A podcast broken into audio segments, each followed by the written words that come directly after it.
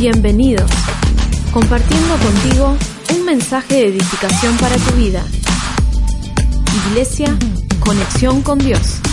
Levanta tu mano y decí conmigo, en esta noche estoy listo para recibir la palabra. Traerá sabiduría, fuerzas y mucha alegría. Cuando salga de este lugar, iré por mi segunda oportunidad. Dios me ha hecho su hijo y sé que Él está conmigo. Lo declaro hecho. En el nombre de Jesús.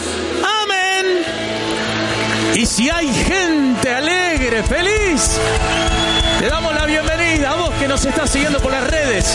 Qué lindo poder unirnos a través de esto, pero te esperamos, queremos conocerte pronto acá en Conexión con Dios. Amén y amén. Podés tomar tu asiento. Gracias, Señor.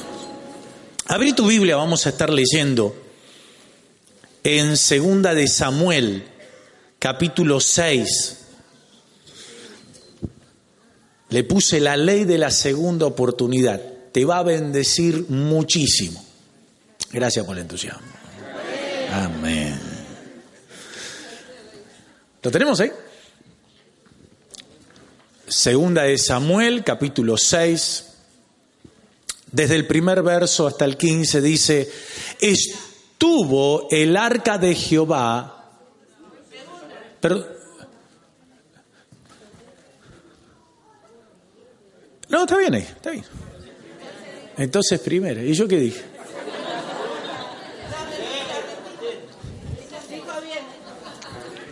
Bien ahí.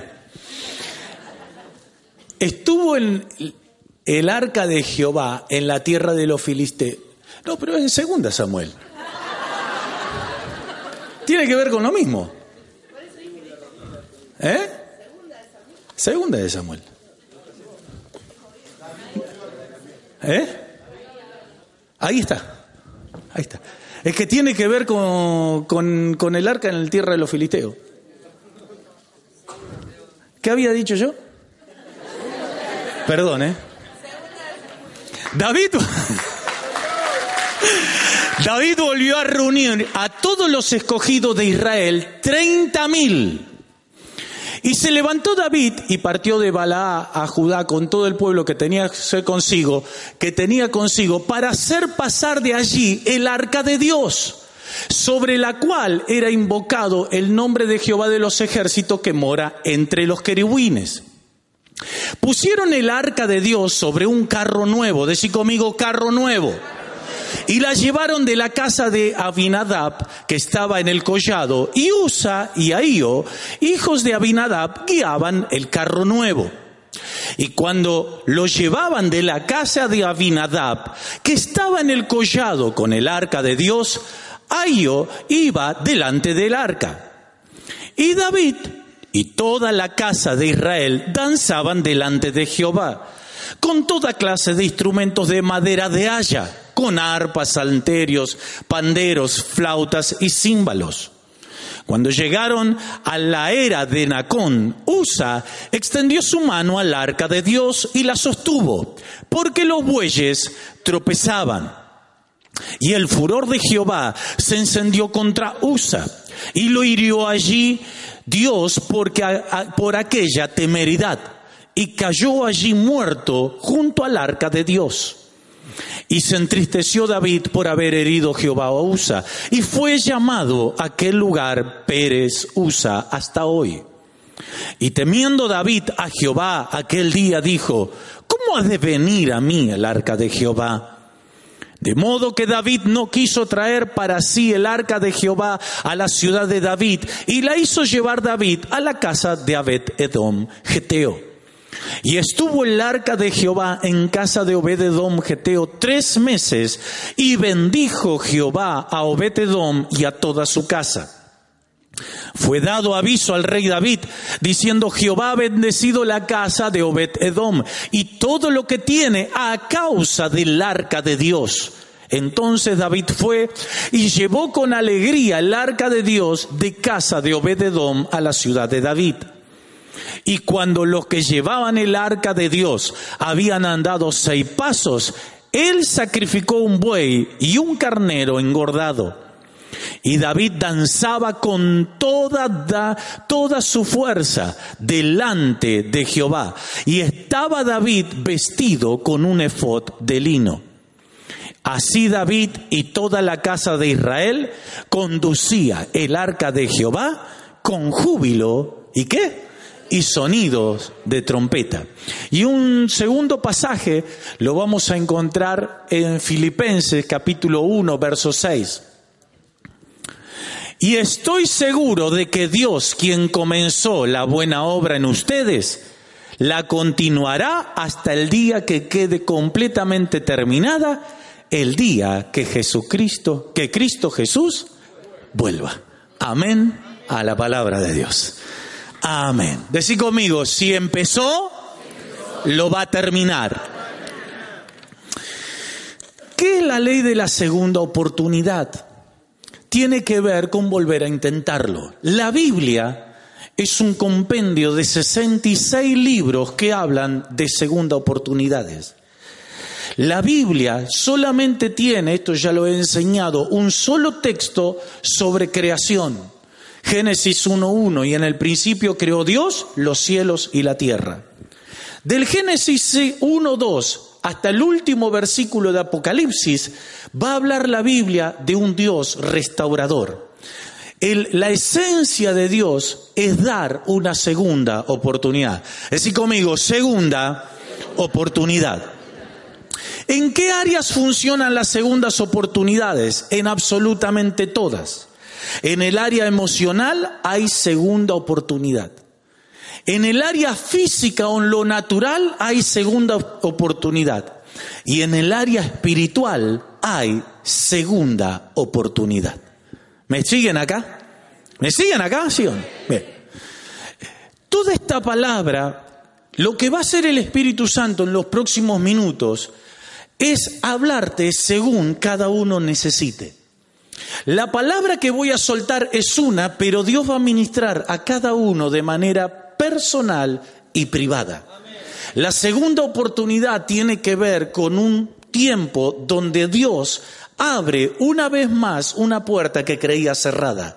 Y no importa si es lo emocional, si es en lo natural o en lo espiritual, a donde necesites, dice la Biblia que Él comenzó la obra. Él comenzó algo nuevo en tu mundo espiritual, en tu mundo natural y en tu mundo emocional. Por eso tenemos los testimonios desde que vengo, desde que vengo, desde que vengo, desde que vengo.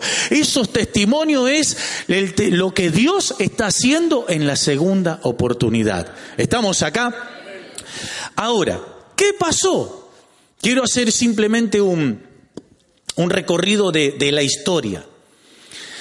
Cuando en la última batalla el rey Saúl va a pelear con los filisteos, los filisteos ganan la batalla, matan eh, a, a, muchísimos soldados.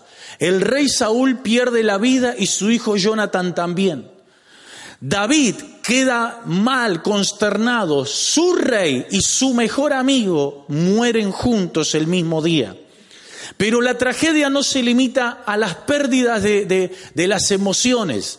También Israel sufre una pérdida espiritual. Los filisteos se llevaron el arca. Ellos fueron, Saúl llevó el arca a la guerra. Y cuando, cuando estaban en el combate y pierden, los filisteos se llevan el arca. ¿Cómo se llevan los filisteos del arca? Como un botín de guerra. Dice, este era el Dios de los israelitas. Lo ponen en un carro y se lo llevan. Después hay otra historia que es otra prédica. La meten en un mismo salón donde estaba el rey Dagón de ellos y le pegó una paliza al arca ahí adentro. Pero eso es otra prédica. La cuestión que los tipos dijeron, saquémonos esto de encima. Y agarraron y se, la, y se la llevaron a la casa de este señor de Abinadab. Tomá, yo, yo no la quiero, llévensela ustedes. ¿Qué hace David? Va a hacer, y dice, che, qué bueno, recuperamos el arca. Ahora escuchen esto. ¿Qué es lo que tenía el arca dentro? El arca era un, un, cofre de oro y tenía una tapa donde tenía dos querubines. Y los querubines estaban con las alas hacia adelante. y esas alas en la punta se tocaban casi. En el medio literalmente vivía Dios. Ahora, adentro tenía tres cosas. Decí conmigo, las tablas de la ley, maná y la vara de Aarón. Y eso era un símbolo. La ley representaba la palabra de Dios. Lo que a Dios se había dado a Moisés, el compromiso de Dios con el, con el pueblo de Israel. El maná representaba la providencia sobrenatural. Y, y, la vara de Aarón representaba la restauración y la inmortalidad de la vida. Era una vara seca, un palo seco que volvió a brotar, una vara de almendro. O sea, que estas tres cosas decían algo. El que tendría el arca tendría las promesas de Dios, tendría la providencia de Dios y tendría la vida de, Dios. Decir conmigo, las promesas, la providencia y la vida. Otra vez. Otra vez, todos.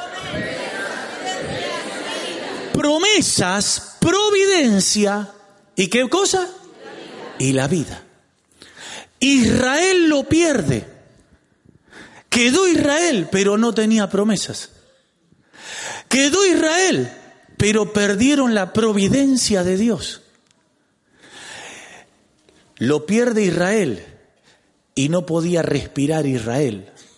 Era urgente. Cuando David se entera que va a recuperar el arca, dice Dios nos da una segunda oportunidad. Y en esta noche Dios te va a decir, soy un Dios de segunda oportunidades. Porque la primera oportunidad por ahí perdimos promesas. En algún momento de nuestra vida hemos perdido providencia, que es el favor de Dios. Y en muchas áreas de nuestras vidas hemos dejado morir cosas. Pero en esta noche vamos a recibir las tres cosas. ¿Me están siguiendo? Es extraordinario esto. Ahora, ¿qué es una segunda oportunidad? Escuchen bien esto. Decí conmigo, segunda oportunidad viene después de primera oportunidad. Mira qué revelación. No hay segunda oportunidad sin primera experiencia. Si hay una segunda oportunidad, la segunda oportunidad significa volver a intentarlo. Volver a intentarlo. Todos los que hemos perdido algo en alguna etapa de nuestras vidas, la segunda oportunidad te dice, volver a intentarlo.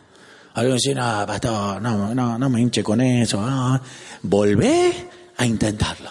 No, yo no quiero saber nada. ¿Sabes por qué está así? Porque no volvés a intentarlo. Esta prédica termina bien, eso espero.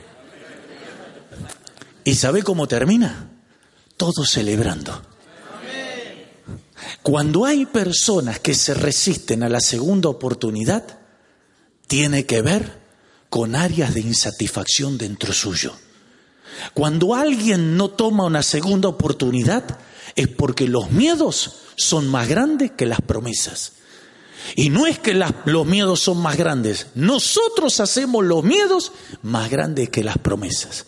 Y vamos a aprender un poco hoy por qué, por qué perdemos las oportunidades. ¿Estamos listos? ¿Por qué perdimos la primera oportunidad? Primera cosa, levanta tu mano derecha y decí, por no hacer bien las cosas. ¿Por qué se nos escapan las primeras oportunidades? ¿Por qué tenemos los primeros fracasos? ¿Por qué no nos fue bien la primer, el, el, noviazgo? ¿Por qué no te fue bien el primer matrimonio? ¿Por qué no te fue bien la amistad? ¿Por qué no te fue bien el negocio? ¿Por qué no te fue... A, ver, ¿a quién algo no le fue bien? Sí, pero decime qué. Ya está. En la pareja. ¿Qué más? En la salud. ¿Qué más? La familia. Bueno, por algo será. ¿Qué más? Un proyecto. Ya está, levantaron todo la mano, ahora se, se fueron todos. ¿Qué pasó? Un estudio, una relación, un negocio. ¿Por qué no? Porque por no hacer bien las cosas. Esta es la historia donde también cuando no se hacen bien las cosas hay riesgos y se corren pérdidas. Mira el detalle de lo que sucede. Dice, leímos en la Biblia, que David organiza todo el todo para poder traer el arca. Y prepara todo, 30 mil tipos, vamos, vamos. Trajeron arpas, los bombos, todo, bum, bum, vamos, vamos a celebrar. Había fiesta. Es más, David compra un cero kilómetro. Decí conmigo, carro nuevo. La Biblia te lo dice. Un carro nuevo. No es que salía a dos pesos. Un carro nuevo. Se compra un... Estaba todo bien. Y pone el arca en el carro nuevo. Decí conmigo, carro nuevo. Huelles viejos. Míralo al, al hermano.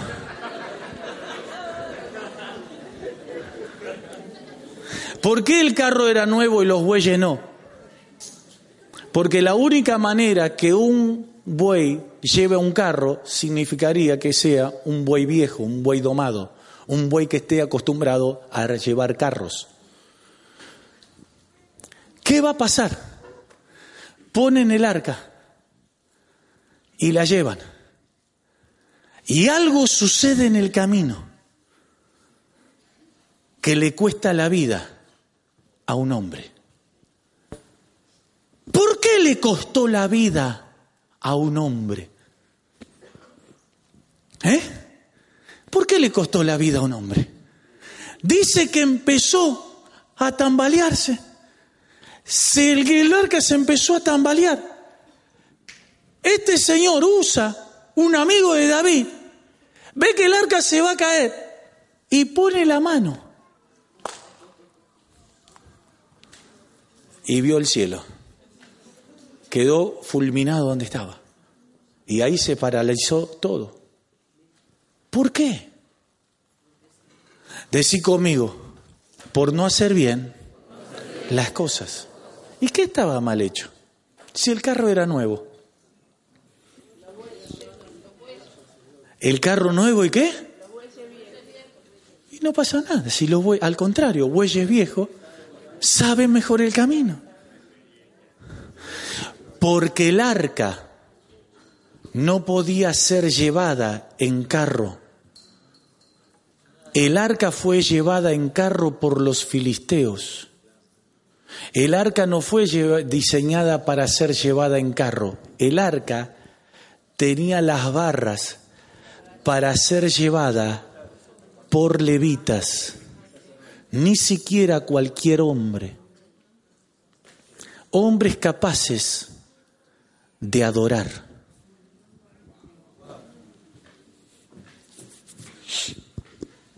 Así conmigo, hacer bien las cosas.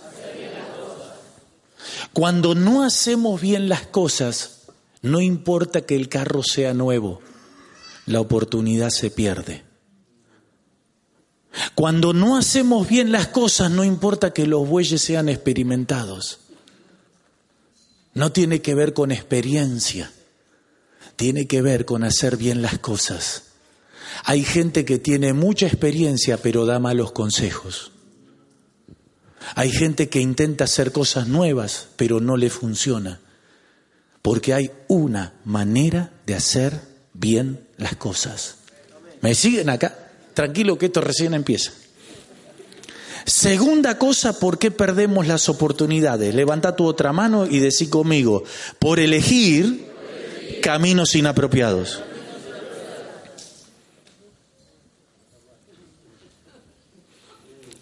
¿Acaso no había caminos para llevar el arca de la casa de Obededón a Jerusalén? Había un camino que era un camino nuevo, pero era muy largo. Entonces eligieron el camino corto, que no estaba bueno.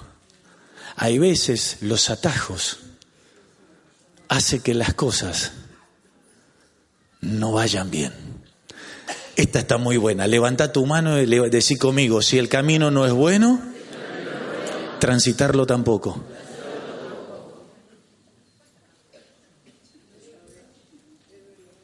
¿Estamos acá? Si se perdió la primera oportunidad, la que fuese, en lo emocional una expareja, en lo natural un negocio, por más bueno que sea el negocio, si no es el camino correcto, no avanza. Por más lindo que y fachero que sea tu novio,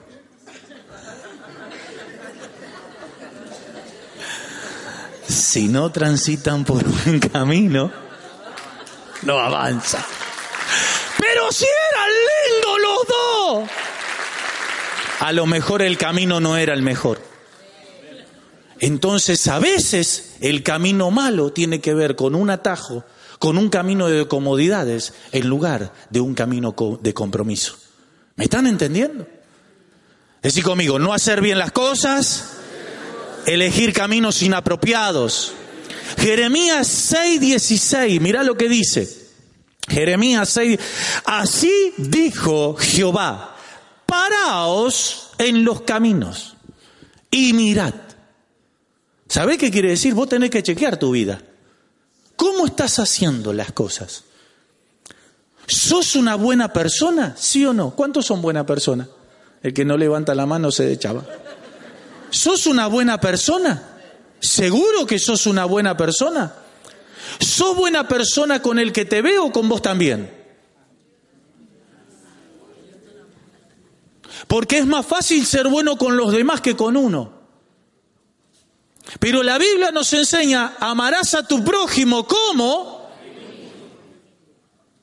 ¿Sos un buen cristiano?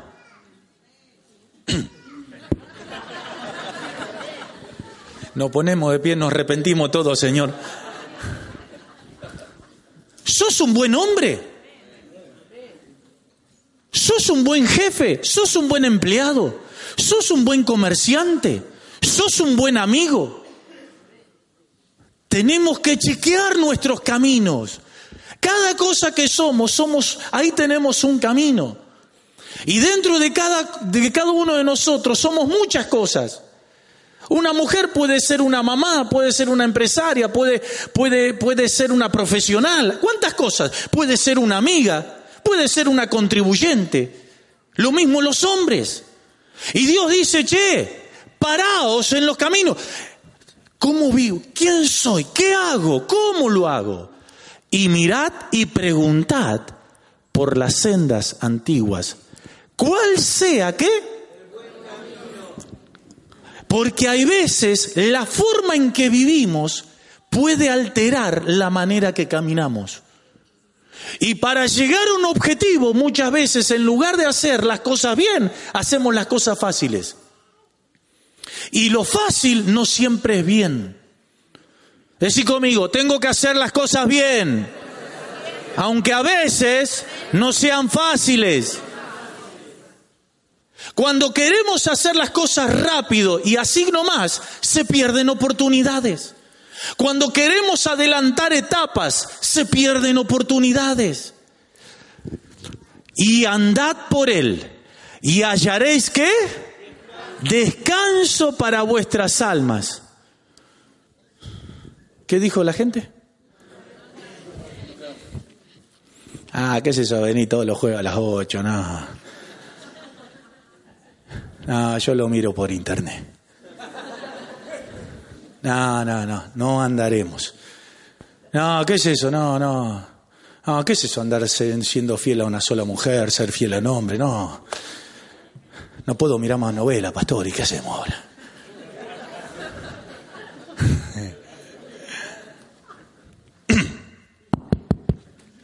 Así conmigo. Buenos caminos. Pero mira lo que dice el 17. 17.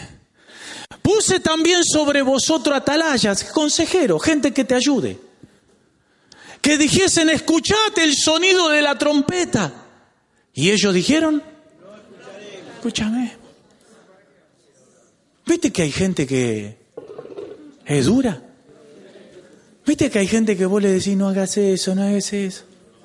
¿Qué sabe? ¿Qué sabe? Y me dice, ay, pastor, tiene un ratito. Necesito hablar con usted, pastor. Y yo dije, pero si yo te dije, no escuchaste la trompeta, muy bien. Entonces, lo que no está bien no termina bien. Y hay veces lo que está bien, pero se lleva por un mal camino, termina no bien. No es demasiado difícil de entender. Por eso se pierden las oportunidades. Ahora, ¿cómo se recuperan las oportunidades? Más de uno dice, dale, apúrate, pastor. ¿Cuánto queremos recuperar oportunidades? Funciona de la siguiente manera. Así conmigo, para recuperar la ley de la segunda oportunidad, dice que tengo que tener calma.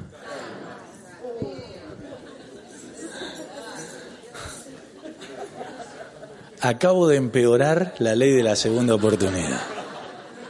Calma, calma. ¿Sabés que te tenés que dar tiempo? Sanar, calma. David preparó una fiesta, preparó, hizo lo mejor, pero lo hizo sin prestar atención. Y que lo hagamos lo mejor, pero sin cuidar los detalles, no nos garantiza que tendremos éxito. Ay, pastor, pero, pero, pero yo quiero, yo quiero casarme, quiero tener hijos. Yo quiero una familia feliz. Hace tres días tengo novia, ¿tiene fecha para casarnos? No. Que quieras hacer bien las cosas no significa que lo hagas tan rápido, tranquilo. calma. ¿Calma para qué? David dice, aquí yo quiero traer, se le cae, se le... Cuando sucede lo que sucede, que este hombre toca, se muere, David se enoja con Dios. En vez de buscar qué es lo que pasó, se enoja. En vez de buscar y, y darle, a ver, ¿qué no hicimos bien? ¿Por qué si yo preparé mi mejor corazón, por qué me fue de la manera que me fue? En lugar, se enoja. ¿Cuántos somos de enojarnos rápido? ¡Eh, amén! ¿Qué hace David? David está enojado. ¿Sabe cuánto le duró a David el enojo? Tres meses. Tres meses. No me congrego, pastor. Te entiendo, David.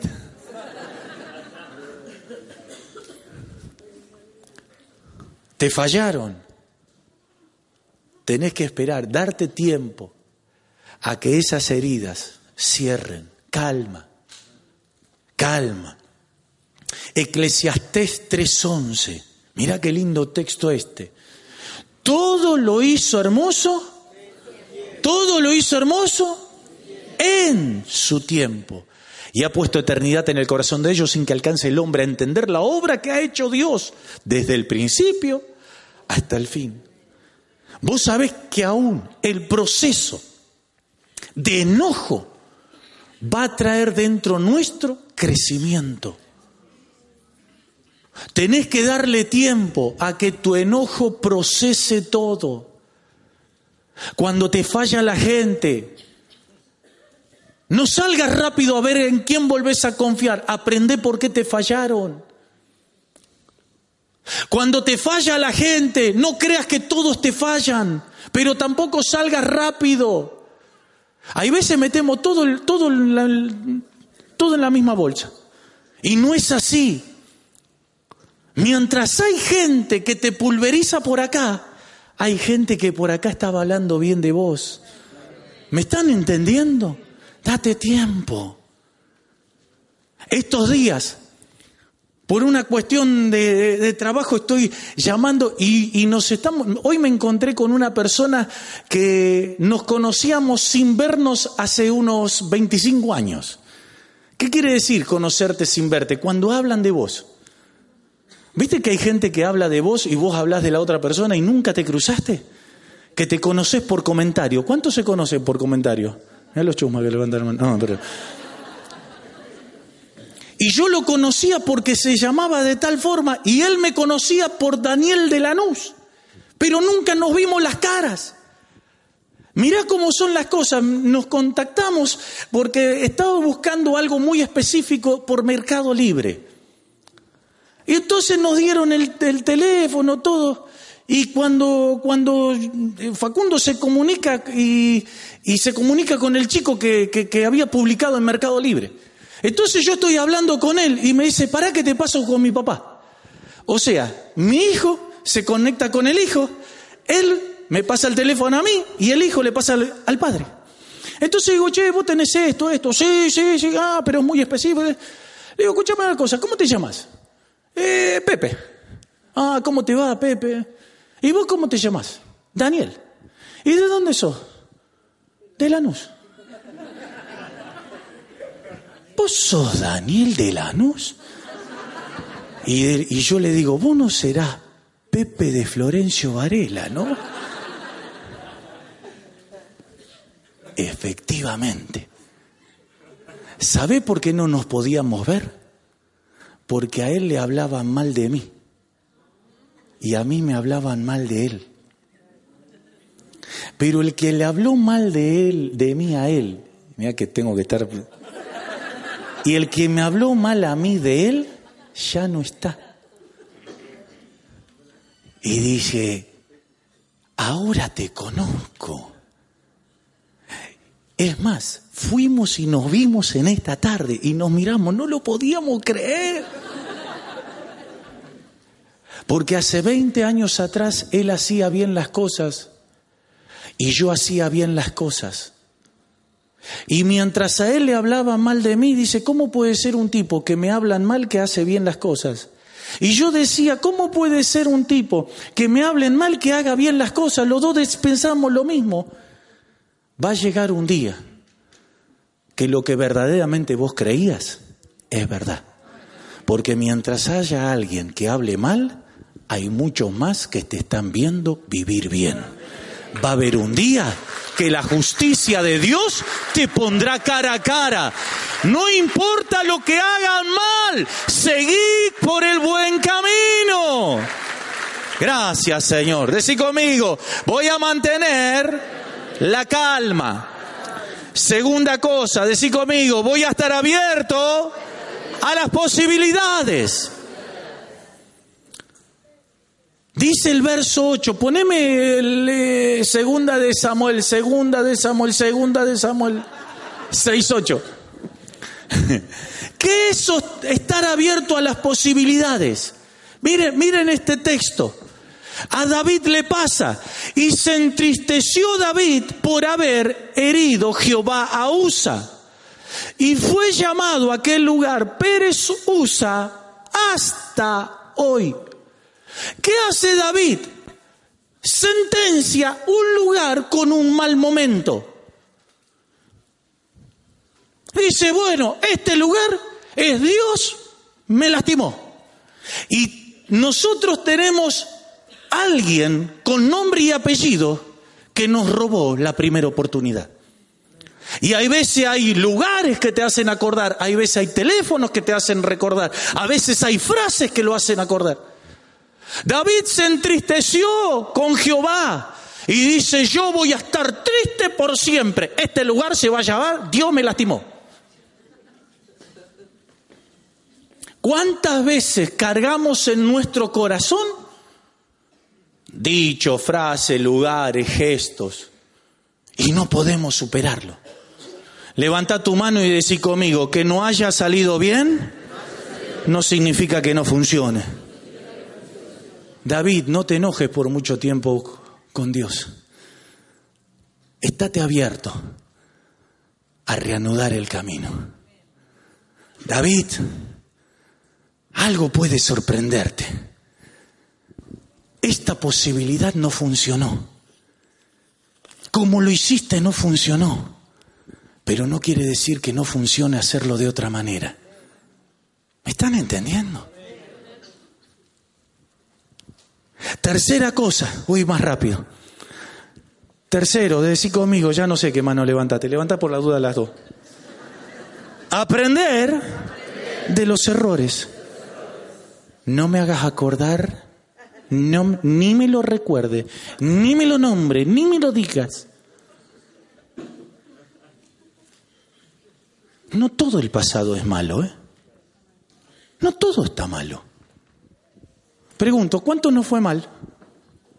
¿Te fue mal? Segunda pregunta, ¿aprendiste? Entonces no está tan malo. Porque a veces hacemos foco en lo negativo en lugar de ver la enseñanza que nos dejó eso negativo. Yo en la vida, en mi vida comercial, aprendí tres maneras de fundirme.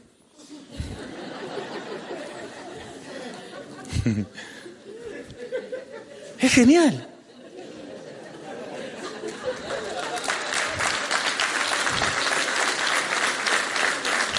Cuando alguien me dice, pastor, ¿podemos hablar? Sí. Me dice, me está pasando esto. Bueno, si no cambiaste, va a seguir pasando esto, esto, esto. ¿Y cómo sabes? No. Y se lo digo con una sonrisa. Ay, pastor, me da ganas de llorar. A vos, a mí no. Yo ya, ya lloré. ¿Por qué cree que me ponga a llorar con vos? No. Pero podés ahorrarte lágrimas. ¿Me están entendiendo? Por eso tenemos que aprender de los errores. Porque no solamente que el pasado me enseñó, sino que tengo que saber que el pasado está detrás. ¿Qué tengo delante? ¿Qué es donde estoy hoy? Che, se me están congelando, pone un poquito el, aire acondicionado porque están... No sé si tiemblan por la palabra o de frío, pero algo... Digo, poder de la palabra, no, tengo frío, pastor. ¿Me están entendiendo? Decí conmigo, pasado, no bueno. ¿Qué tengo hoy? ¿Qué es un presente? Un regalo. Cuando vos tenés un presente, no traigas tu pasado al presente. No arruines tu día, el regalo que Dios te hace. Nuevas son sus misericordias esta mañana. Este es el día que ha hecho el Señor. Nos alegraremos con pasado, con pérdida, con cosas que no nos salieron bien, pero saldremos adelante y triunfaremos en el nombre del Señor. Amén. Che, prendan de en serio los aires. ¿Qué le pasa? ¿Qué quiere que le hable en ucraniano? Bien, eso, eso fue para despertar. ¿Me están entendiendo? Eh? Aprender. Decir conmigo, segunda oportunidad me ayuda a no repetir errores. Ahora, si repetimos los errores en la segunda oportunidad, pues ya tenés otro problema. Vos no querés escuchar y no querés mirar. Ya entonces no digas, Señor, me, me, me, está pasando. No, no, no, vos querés que te vayan las cosas mal. Ya, es, ya no te amás. Pero si te amás, no te amargues. No te amargues. ¿Cuál es el problema?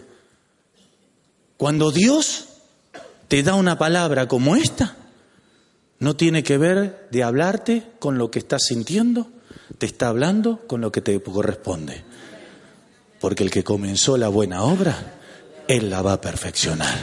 Él te va a sacar adelante. No importa lo que pienses, Él te va a volver a hablar. No importa lo que te hayan hecho, Dios sigue siendo fiel. La gente falla, Dios no. Gracias. Cuarto. Uh, esto está bueno. Decí conmigo, lo esta es buenísima, no. ¿Por qué alguien no me lo dijo? Decí conmigo, lo primero aunque no salió bien, es un tramo recorrido. No te salió bien, pero ya caminaste un tramo. Dice que el arca la tenían los filisteos. Cuando el arca la tenían los filisteos estaba en la distancia máxima de Jerusalén. Cuando el arca salió y avanzó, se produjo la primer pérdida. Pero ya había un tramo recorrido. No todo está mal.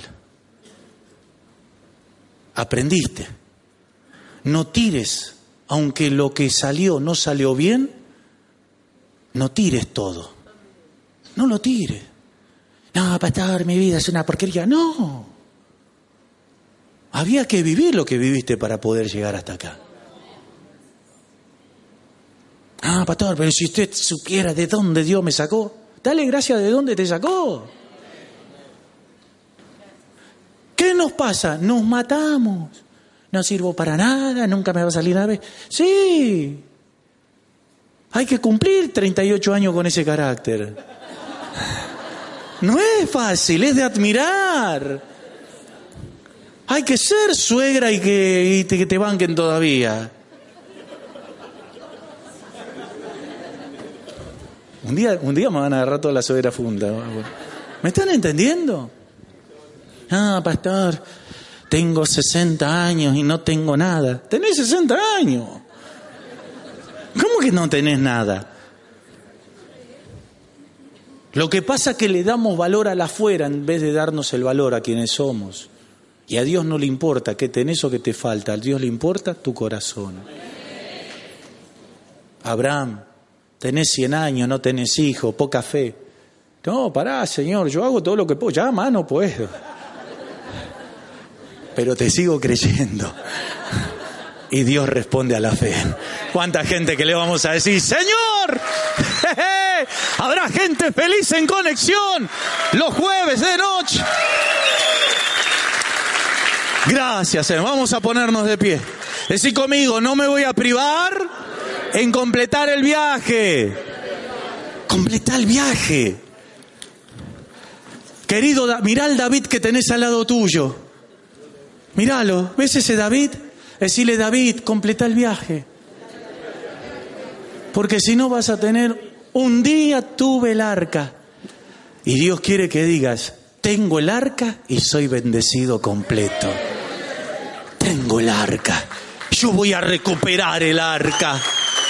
Sí, tuve errores, es verdad. Pero más grande que mis errores es el Dios de la segunda oportunidad. Ese es el grande de verdad. Y yo soy un hijo de Dios. No voy a negar que me fue mal, pero no voy a dejar las cosas con el viaje por en la mitad. Gracias, Señor. Sí, conmigo, voy a mantener la calma. Voy a estar abierto a las segundas oportunidades. Voy a aprender de mis errores. Aunque no salió bien, caminé igual. ¿No te salió bien? Caminaste igual.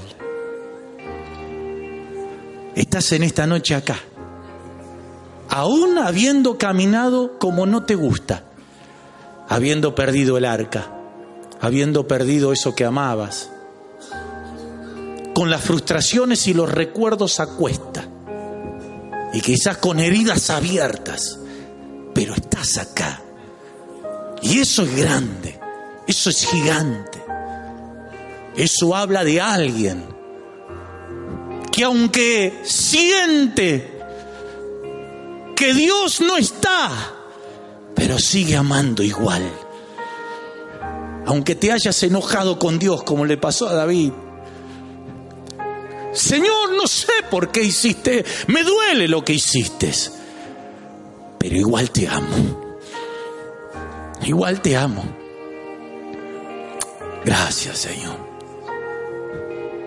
Porque quien ama las segundas oportunidades, hay un día que llegan buenas noticias. David, ¿qué? ¿Te acordás del arca? Ah, sí, cómo me dolió ese día. ¿Qué pasó con el arca, che? ¿Te acordás dónde quedó? Sí, en la casa de Obededón. Ah, dio un vuelco esa casa. Fue prosperada, fue bendecida. No sabés, estaban todos enfermos, todos sanos. Los hijos de Obededón no podían tener hijos, ahora ya están esperando todo familia. Los campos se están produciendo, no sabés, se adelantó la cosecha. Prosperando ese tipo. Y David dice, ese es mi Dios. Porque el que tiene el arca tiene las promesas que son eternas. El que tiene el arca tiene una providencia en tiempos difíciles. Y el que tiene el arca, aunque sea un palo seco dentro del arca, todo crece y todo vive. Porque la clave de la segunda oportunidad es ir otra vez a buscar el arca. ¡Ah! Y en esta noche yo quiero hablarte del Dios del arca, del Dios de la segunda oportunidad, del Dios que aunque el primer camino no fue bueno, habrá un segundo camino. Del Dios aunque no supimos hacer las cosas bien, Él nos va a enseñar a hacer la segunda parte.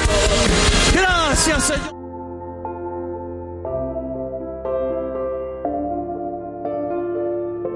Gracias por estar conectados con nosotros. Te esperamos nuevamente. Iglesia, conexión con Dios.